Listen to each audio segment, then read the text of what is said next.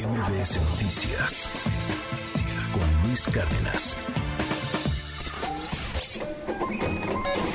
Economía y finanzas con Pedro Tello Villagrán.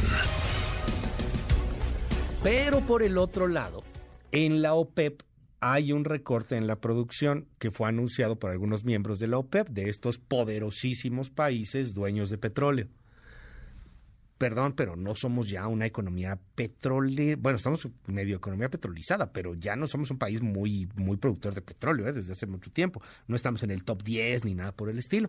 Bueno, en fin, en la OPEP anunciaron varios países recortar la producción y esto amenaza de nueva cuenta con el fantasma inflacionario en el planeta. Pero pues hay optimismo. Ahora sí que encontradas las visiones, querido Pedro, te mando un abrazote. ¿Cómo estás? Buenos días.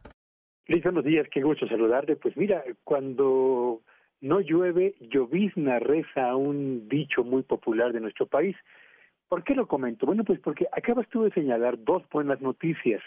Una, que las remesas internacionales o procedentes fundamentalmente de Estados Unidos siguen actuando como una eficaz red de contención para el aumento de la pobreza en México.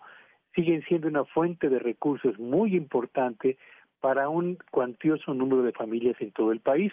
Y si a esto agregamos el hecho de que los analistas encuestados por el Banco de México elevaron el crecimiento estimado de la economía para el 2023 y redujeron moderadamente, pero redujeron a final de cuentas el porcentaje de inflación con el que esperan habremos de cerrar 2023, pues estas dos buenas noticias terminan por ser parcialmente opacadas por lo que está ocurriendo en el mercado petrolero internacional.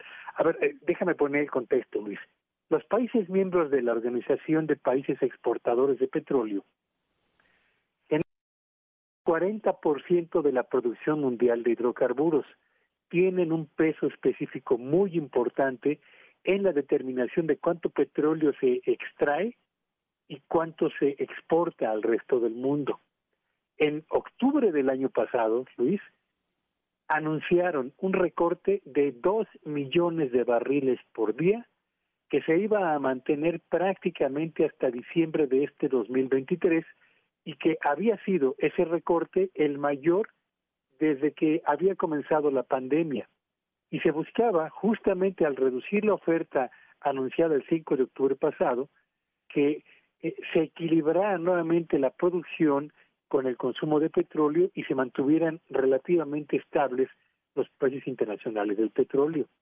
Sin embargo, este domingo, Luis Auditorio, algunos de los principales productores de la OPEP, Arabia Saudita entre ellos, los Emiratos Árabes Unidos, Kuwait, Argelia y Omán, salieron a anunciar la realización de recortes voluntarios en forma adicional por un monto superior al millón cien mil barriles de petróleo por día, lo que eleva los recortes eh, que está realizando esta organización de los dos millones anunciados en octubre a 3.1 millones de barriles por día a partir de la próxima semana y que se habrá de mantener hasta diciembre de este 2023. ¿Qué es lo que busca la OPEP con esto? Evidentemente intentan mantener el precio del petróleo por encima de los 80 dólares por barril, no en el corto, sino en el mediano plazo, en lo que resta del 2023.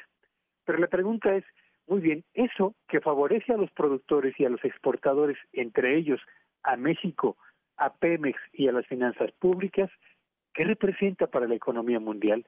Pues representa el surgimiento o resurgimiento de una de las presiones inflacionarias que durante la segunda mitad del año 2022 y en el arranque de 2023 puso en jaque a los bancos centrales del orbe, obligándolos incluso a acelerar el paso del aumento en las tasas de interés para tratar de contener el incremento en los precios. Cuando suponíamos que la relativa estabilización en los precios internacionales del petróleo iba paulatinamente a sacar de la escena o del escenario a los petrolíferos o a los hidrocarburos como generadores de presiones inflacionarias, ayer la OPEP, o el domingo más bien, la OPEP nos vuelve a recordar que en materia de presiones inflacionarias, los combustibles durante 2023 volverán a convertirse en un factor de presión para controlar la inflación y seguramente volverán a obligar a los bancos centrales a reconsiderar la pausa en los eh, niveles de tasas de interés. Así que el petróleo nuevamente a escena y se va a convertir, parece, en un nuevo factor generador de presiones inflacionarias. Sube la gasolina sí o sí, ¿no, Pedro? Y ya veremos si vuelven a, meterle ahí algún estímulo o más estímulos y cuánto nos van a salir estos estímulos, pues para evitar que se nos dispare el precio al, al precio real. Sí, eh, para poner un ejemplo, Luis, solamente el día de ayer lunes la gasolina en Estados Unidos se elevó casi un 7% en promedio. México importa de Estados Unidos la mayor parte de las gasolinas. Eso significa que los pedidos que formemos a partir de ahora de gasolinas nos van a llegar a un precio más elevado, lo que obligará a las autoridades a activar nuevamente el amortiguador del impuesto especial sobre productos y servicios para, sacrificando ingresos fiscales, tratar de contener el incremento en los precios de las gasolinas con el efecto negativo que eso tiene sobre las finanzas públicas y sobre la disposición de recursos para salud, para educación, para combate a la pobreza, etcétera, etcétera. Gracias, Pedro. Te seguimos en tu red. ¿Cuál es? Sígueme en Twitter en arroba Petrillo Villagrán y que este sea un buen día para todos. MBS Noticias con Luis Cárdenas.